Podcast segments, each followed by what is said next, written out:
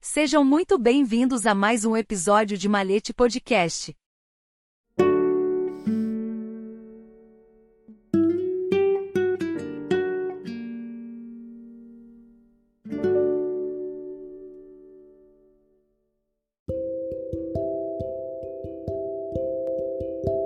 Criada nova obediência maçônica, Grande Oriente do Brasil Baiano recebe sua carta constitutiva.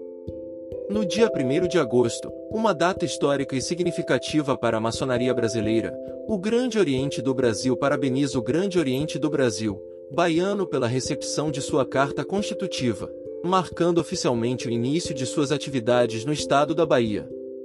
A solenidade de entrega da Carta Constitutiva foi um momento de grande emoção e relevância para todos os membros da maçonaria, contando com a ilustre presença de autoridades maçônicas de alto escalão.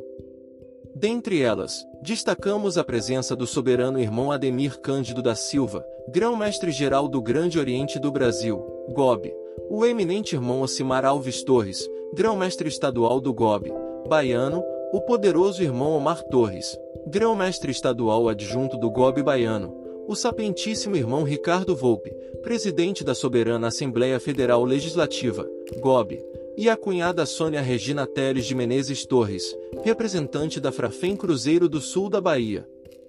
Além disso, estiveram presentes o eminente irmão Volney de Melo Dias, grão-mestre estadual do GOB Sergipe, bem como sereníssimos grão-mestres estaduais de outras obediências regulares, poderosos irmãos deputados federais, delegados de ritos e veneráveis mestres de lojas da jurisdição. O evento foi uma oportunidade única para reforçar os laços de fraternidade e união entre os membros da Ordem, bem como para destacar o compromisso com a busca do aprimoramento humano e o desenvolvimento da sociedade. A criação do Grande Oriente do Brasil, baiano representa um marco significativo para a maçonaria do estado da Bahia, oferecendo novas oportunidades e perspectivas para o crescimento da instituição na região.